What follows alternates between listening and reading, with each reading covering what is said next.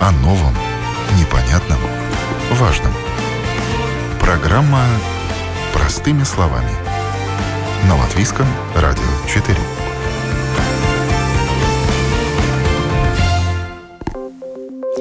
Доброе утро, уважаемые радиослушатели. В эфире программа «Простыми словами». У микрофона обсуждаем с заместителями командира бригады Государственной пожарно-спасательной службы Латгальского региона Валдисом Страуме. Здравствуйте. Здравствуйте, день добрый всем. И Дмитрием Карповым. Здравствуйте. Добрый день. А также на связи со студией Латвийского радио Александр Бабра, председатель Ассоциации пожарной безопасности. Доброе утро. Доброе, доброе утро.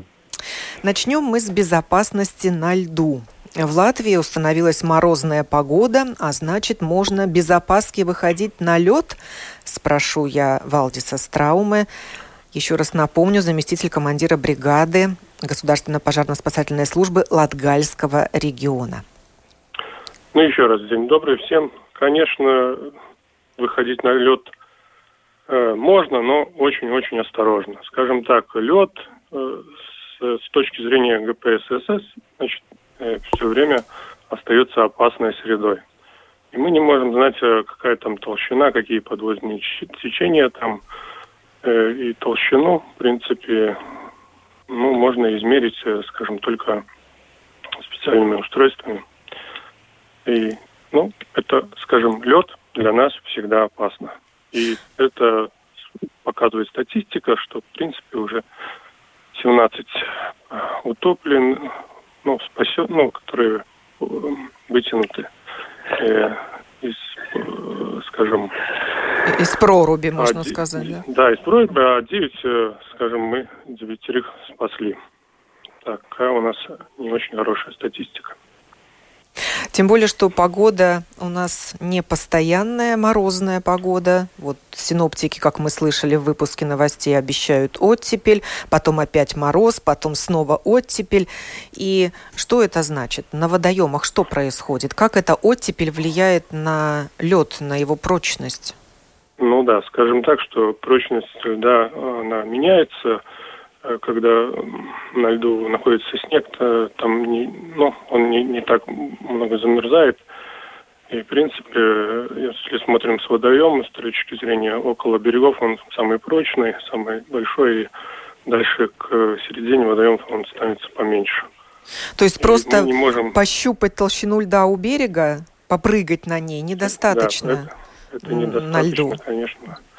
Да, и, ну, и мы не можем знать, какие там, э, в принципе, ну, где-то на середине или в другом месте, какие подводные течения или а, оботы как-то. Да, источники. Находятся. Источники, да, и они, в принципе, тот лед э, подтаивает, и, скажем, в течение таких пару недель он уже меняет свою структуру и не настолько выдерживает нагрузку.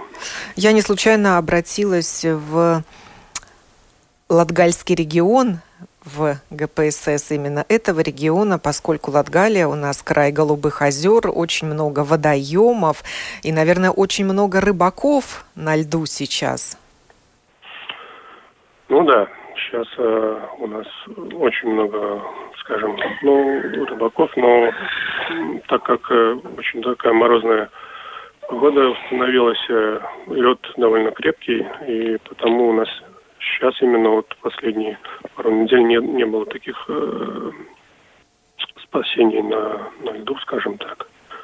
Потому ждем, когда наступит оттепель, тогда опять начнется вот это массовое такое хождение по непрочному льду.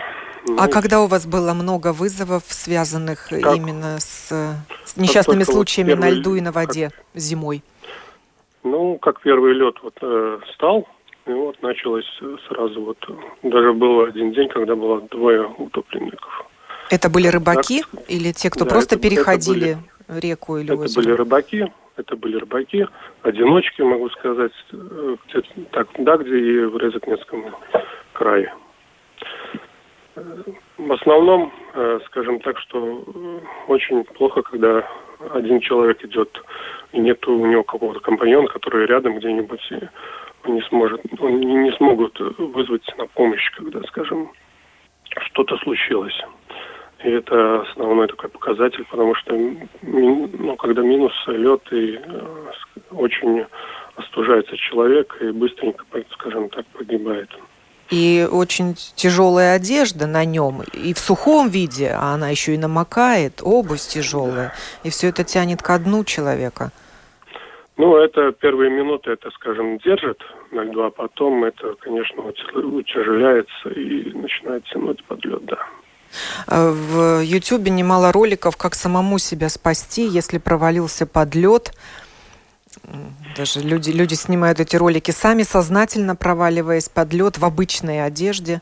Не так, как экипируются спасатели для спасения жертв на льду. Что вы можете посоветовать, если человек провалился под лед? Какие должны быть его действия?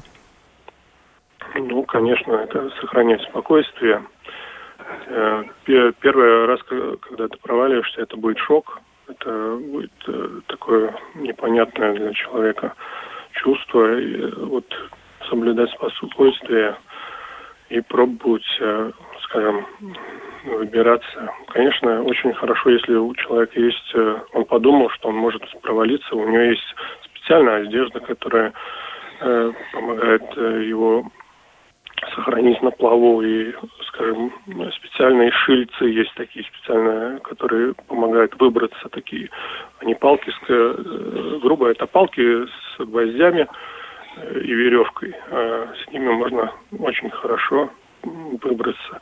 Ну и, конечно, это, чтобы выбраться, нужно очень хорошей физической подготовкой быть, чтобы, а, чтобы это сделать. Себя вытянуть, Но... да чтобы вытянуть, да, потому что, ну, это будет очень-очень трудно. Но это невозможно, надо бороться за свою жизнь, конечно. Да, ну вот сначала уравновесить дыхание от шока, стабилизировать его. Вот то, что я посмотрела в роликах в Ютьюбе. Руки расставить, чтобы не уйти с головой под лед. И стараться ноги так поднять, чтобы они были горизонтально к поверхности, а не вертикально. И да, и такими движениями себя, себя вытаскивать. Ну да, да. А тем, которые хотят помочь, это первое, что надо сделать, это позвонить в государственную пожарно-спасательную службу 112. Это первое правило, и тогда пробовать помогать. Чтобы и самому не провалиться да, э, под, да. под лед. Э, вы вытаскиваете не только людей, э, провалившихся под лед, но и животных. Вот тут в январе три коровы провалилось под лед в Резакненском крае. Да, да, да, да. Это очень, скажем, э, эта зима показывает, что всякие коровы, кони э, проваливаются, и нам приходится их вытягивать. Ну, как, понимаете, сейчас эти коровы ходят не привязанные даже зимой, и потому, в принципе, такая ситуация происходит. Они не могут, э, скажем, посмотреть, какая опасность где. И очень много бывает, конечно, это собаки. Собаки очень много, скажем, в этом году тоже были. Есть случаи, что собаки тоже проваливаются под лед. Тоже приходится их спасать. Ну, да, вот я то, тоже, тоже смотрела эти видеоролики спасения собаки на воде, и просто диву даешься, люди рискуют своей жизнью, два спасателя, это только на, на льду, на воде, а еще на берегу, участвуют в спасении животного. И то, тоже рискуют. Ну, да, конечно, каждое спасение это риск, но риск, э, скажем так, приведен к минимальности, потому что и специальная есть одежда, специальная экипировка, специальная спасательная доска. Так что и костюм специальный у спасителя, это, скажем, э, облегчает э, работу спасателя. Очень. А диких животных приходилось спасать? Да, приходилось и диких животных спасать. Я помню, год, годик, наверное, три назад было спасение двух лосей – в Балс, Балва, район Балвы, там в одном из озере, ну, скажем, пошли, ну, проломились э, два лося, ну и пропилом 300 метров пропилили лед, такую траншею, чтобы им выйти. Ну, правда, в ходе операции один лось утонул. Один спас, спас, спасли одного. Да, вот такая была интересная история. То есть дикие животные, они знают, как выбраться, главное им дорогу показать. Да, да, да. Ну, в принципе, скажем, и коровы знали, как выбраться тоже, но, к сожалению, я так помню, в той спасительной операции одна погибла, а двое спасли. Чем еще люди занимаются на льду, кроме рыбалки? Может быть, катаются на коньках? Ну да, как первый лед, он такой чистый, скажем так, и на нем очень хорошо играться. Скажем, дети, когда не присмотрены, а дети что? Они же смотрят, как взрослые делают и повторяют. Или катаются с, с горок, со склонов, э, с берега да. реки на воду, получается. На лед, ну, да, а подо льдом вода в этом году тоже. И хорошо, что это было на надувном таком матрасе, и потом спасатели спасли. И, ну, это вообще, конечно, безрассудствие, безрассудствие людей, скажем так. Не подумали, что делают. Так, в основном, вступать не надо было. Если, Валдис, у вас все, то я могу вас ну? отпустить продолжать да. свою работу. Тогда я с вами прощаюсь. Да, спасибо вам. Спасибо. Это был Валдис Страуме, заместитель командира бригады Государственной пожарно-спасательной службы Латгальского региона. А продолжу беседу с его коллегой Дмитрием Карповым, также из Латгалии, уже о пожарной безопасности.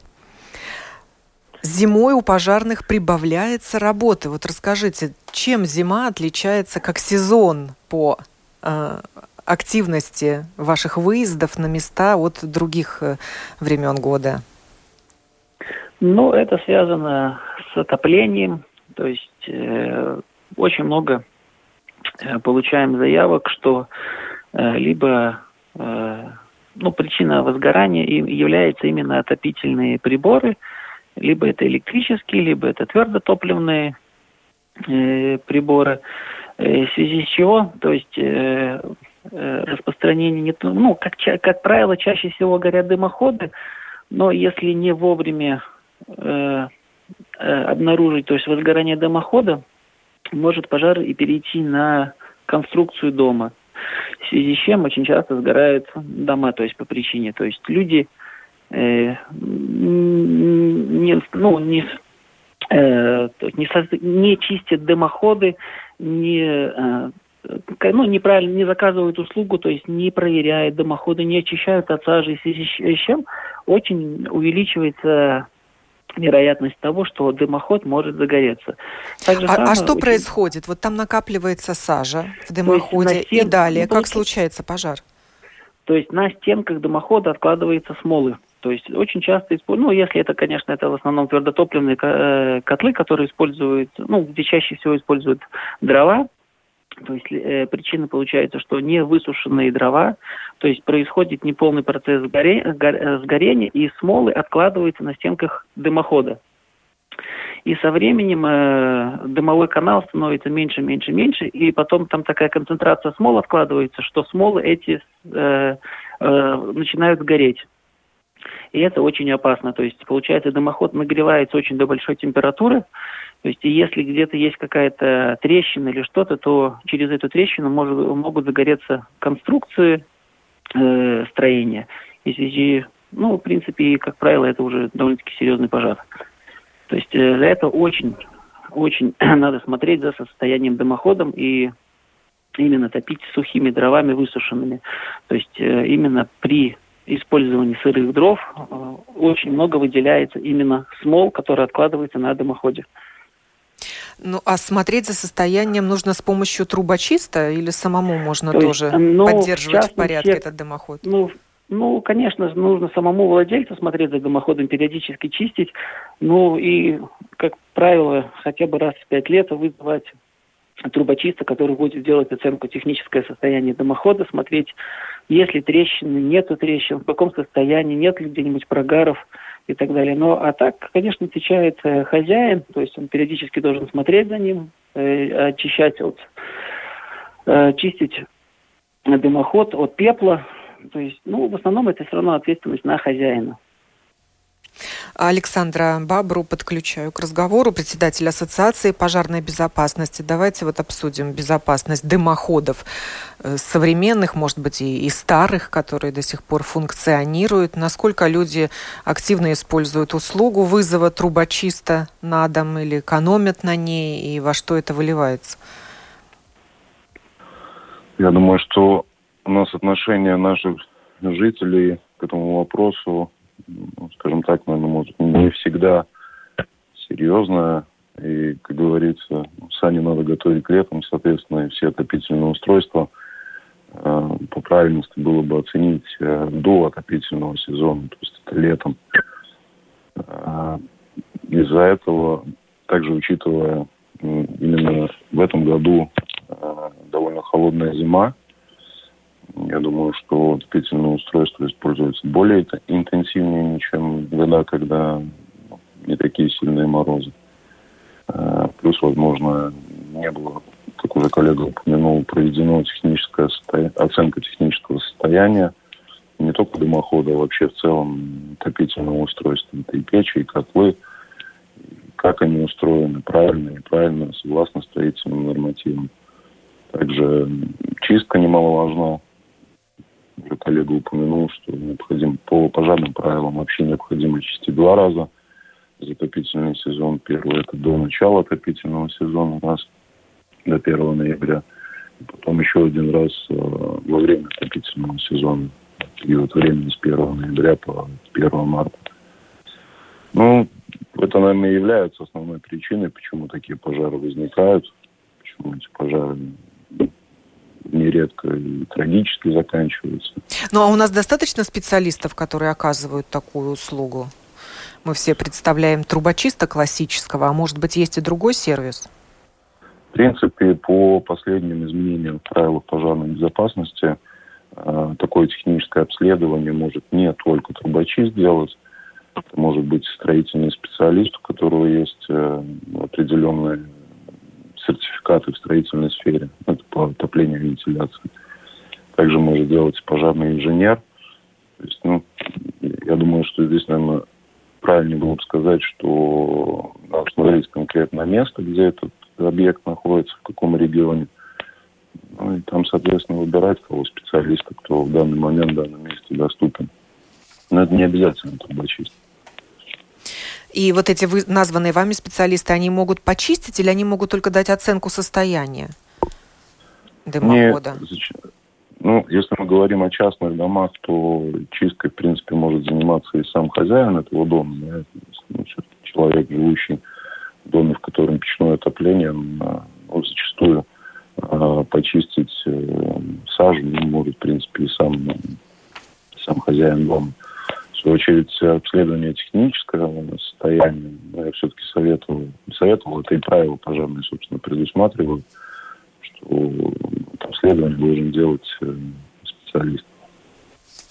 Потому что, э, скажем так, опять-таки, ну, наверное, ссылаюсь на какой-то мой личный опыт, э, зачастую именно причина пожаров отопительных устройств в большей мере связана с тем, что они неправильно построены изначально, то есть ошибка уже была при строительстве, и, соответственно, чем мы интенсивнее используем это отопительное устройство, тем более вероятно, что э, произойдет э, пожар именно из-за отопительного устройства. Вы... У нас есть, есть и требования строительных нормативов, э, довольно, я бы сказал бы так, детальные, как печи, дымоходы должны строиться, какие пожарные разрывы, так называемые, должны быть от отопительных устройств дымоходов до горящих конструкций. Ну, зачастую это крыша, перекрытие. Также, если это какой-то котел, который мы покупаем, немаловажно в том числе и посмотреть требования производителя этого устройства потому что бывают случаи, когда производитель устанавливает еще какие-то дополнительные требования. Если мы, строя дымоход, э, или там печное отопление, печку котел без разницы. Э, должны соблюдать эти требования. Если мы их не соблюли изначально, то ну, не исключено, что рано или поздно может быть возникновение из-за этого. Э, каждый день информагентство «Лето» публикует э, сводки пожарно-спасательной службы, и буквально каждый день случаются пожары в разных местах Латвии. Вот 13 февраля как раз был вызов в Ауце, где в многоквартирном доме загорелся э, нагреватель воды, ну или бойлер, как мы его называем. И пострадавший умер. То есть его уже не, не удалось спасти. Его вынесли, конечно, спасатели из этого помещения, но уже неотложная медицинская помощь не смогла оказать ему помощь и вернуть к жизни. Дмитрий, э, да. Вам вопрос, вот поделитесь последними случаями, такими свежими. Что загорелось и где? Ну, так, ну, в принципе, вот по предыдущим суткам могу сказать, что связано именно с отопителями, что было два случая, где была необходима помощь пожарно-спасательной государственной службы, то есть выезжали, э, в дымоходах э, горела сажа, то есть вот было, но хорошо, вовремя успели приехать, то есть дальнейшего распространения не было, тем и ограничило, что просто в дымоходе горела сажа. То есть такие вызовы, да, вы, э, вы уже упомянули, то есть довольно-таки часто, практически каждый день э, э, выезжаем на оказание помощи, тушение.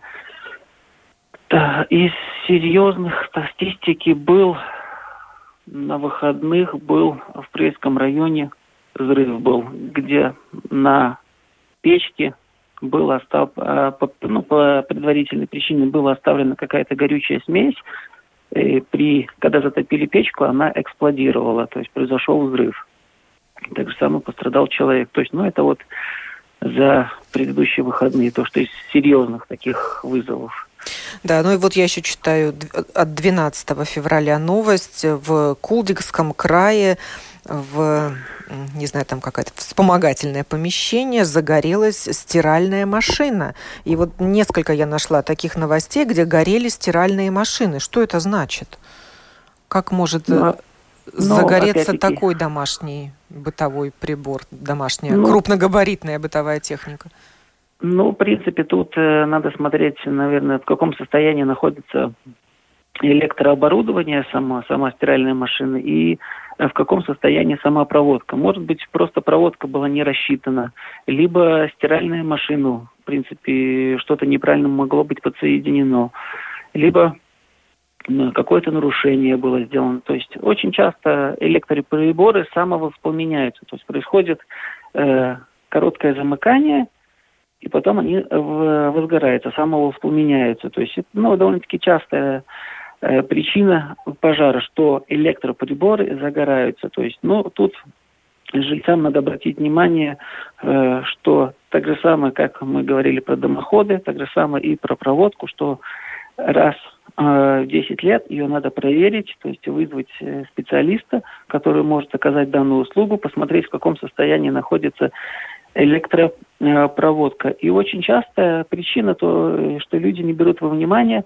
что техника становится, э, ну, как, как использует больше электроэнергии, а проводка не предназначена для этого. И, приходит, и происходит так, что перенагрузка э, проводки идет, она начинает греться, и потом в итоге может самовоспламениться. То есть портится изоляция, и э, что потом приводит в дальнейшем к воспламенению. То есть Э, то есть это надо брать во внимание. То есть посмотреть, в каком э, состоянии именно находится проводка и сколько потребителей, допустим, э, подключено. То есть не происходит ли перенагрузка.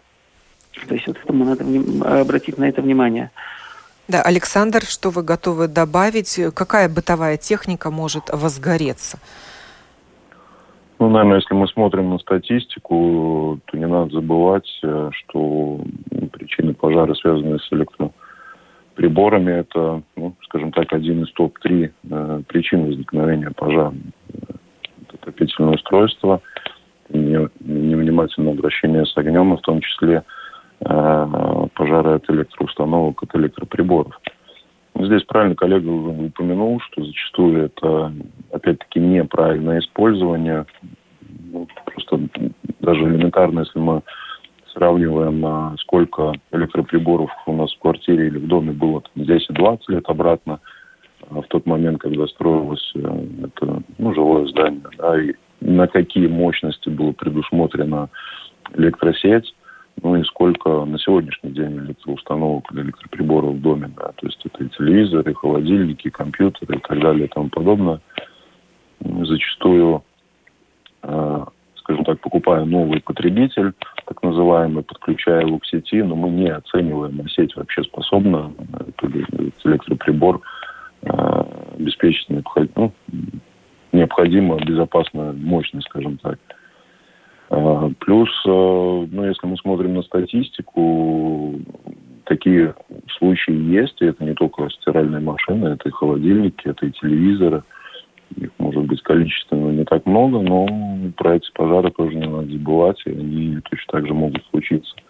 Может просто выбить пробки, а может и случиться пожар.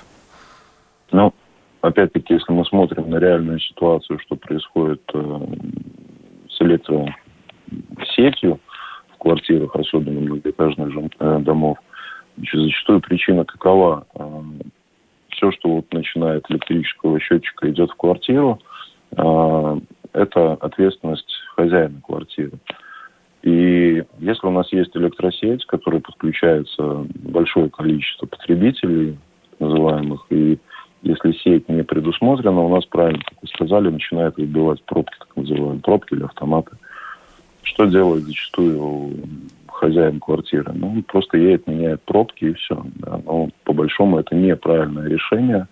А, как сама сеть, так и автоматы, они должны быть предусмотрены под конкретное потребление. Тем, что мы поменяли на более мощные пробки, тем самым мы только ухудшили ситуацию, и, скорее всего, будет вот ровно такой случай, как коллега упомянул, что будет перегреваться сеть, и рано или поздно где-то в слабом месте возникнет пожар. Для этого необходимо, собственно, делать эту проверку раз в 10 лет. Э, еще раз хотел бы, наверное, обратить внимание, что если мы говорим про многоэтажные дома, многожилые, многоквартирные дома, то э, все, что начинается от электрического счетчика в квартире, это ответственность хозяина. То есть не надо уповать на то, что у меня есть там, обслуживающий дома, и он, наверное, что-то сделал. Э, его обязанность по правилам сделать все то, что до, ну, находится в публичных помещениях, лестничных клетки и так далее. А в какую службу что? надо обратиться?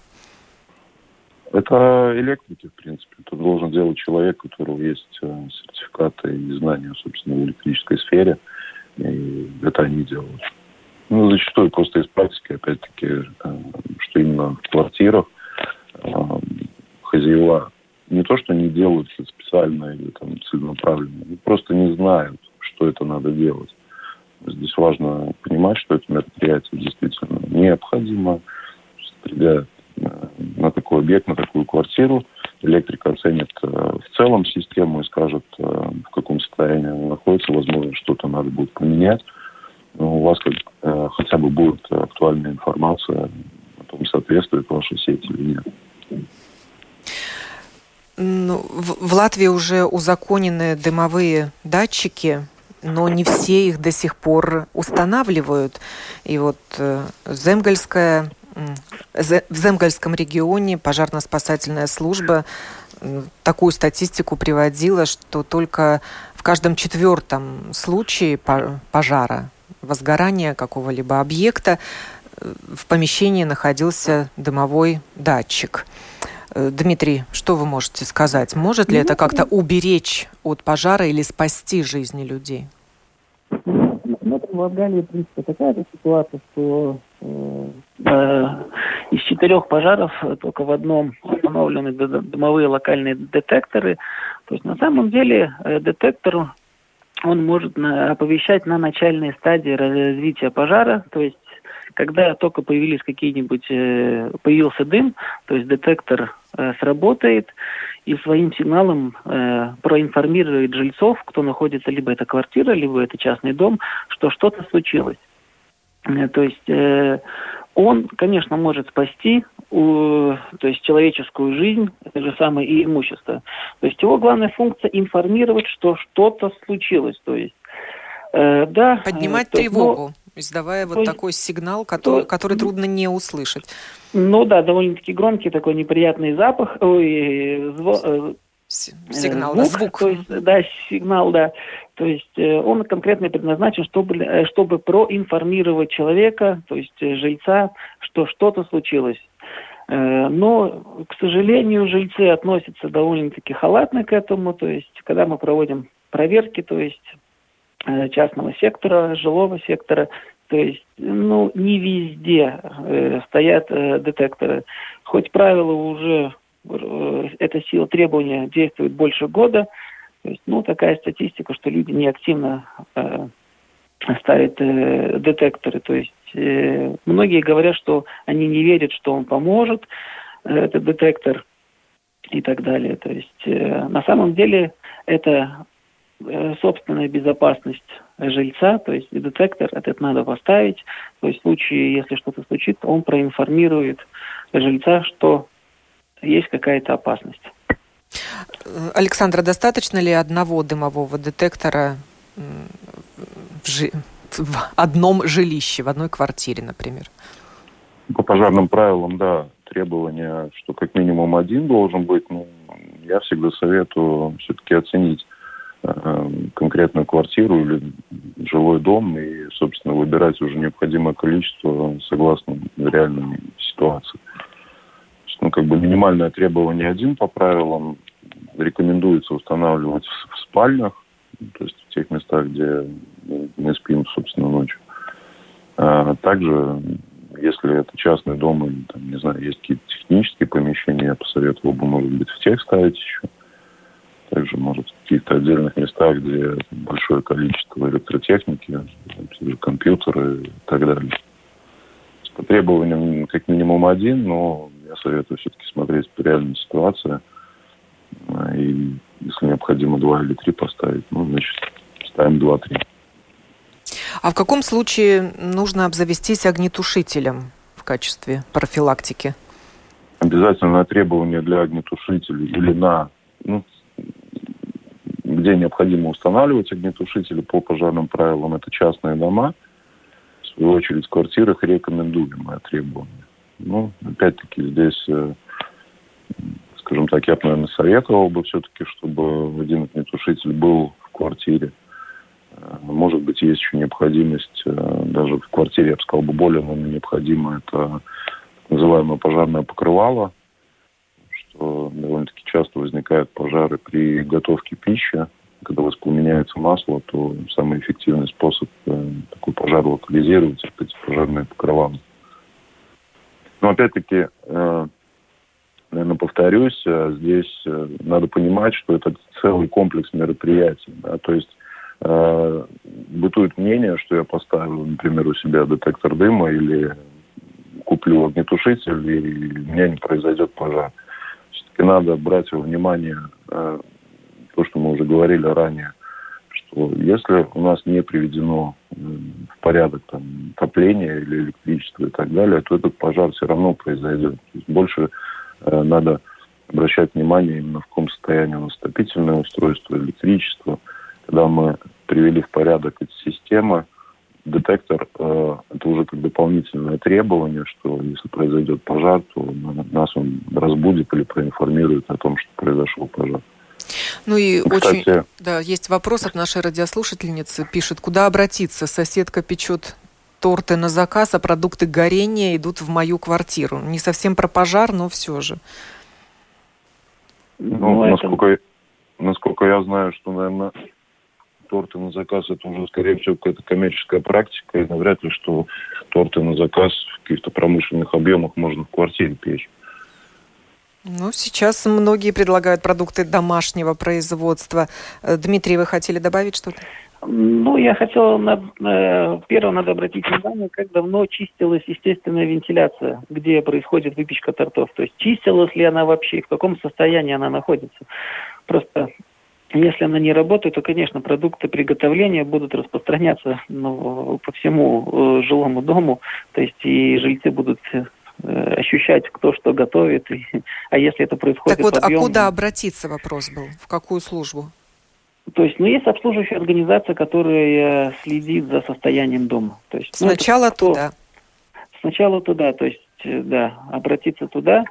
То есть, ну, если это не поможет, то можно написать пожарно-спасательную службу заявление. То есть мы, получая заявление, реагируем, выходим. Тогда мы связываемся с обслуживающей организацией, просим все необходимые документы. То есть и один из этих документов, как э, когда и, э, чистилась, естественно, вентиляция, в каком она состоянии находится. В принципе, если вентиляция в, исправна, то, в принципе, такой проблемы быть не должно. Да, напомню, что в прошлом году в пожарах лишились жизни 84 человека. Это очень нерадостная статистика. Говорили мы сегодня о правилах безопасности зимой, как не стать жертвой собственной халатности, об льде и пламени шел сегодня разговор. Благодарю за участие в программе Дмитрия Карпова, э, Государственная пожарно-спасательная служба Латгальский регион, Александру Бабра, председателя Ассоциации пожарной безопасности. Программу подготовила и провела Оксана Донич. Хорошего вам дня.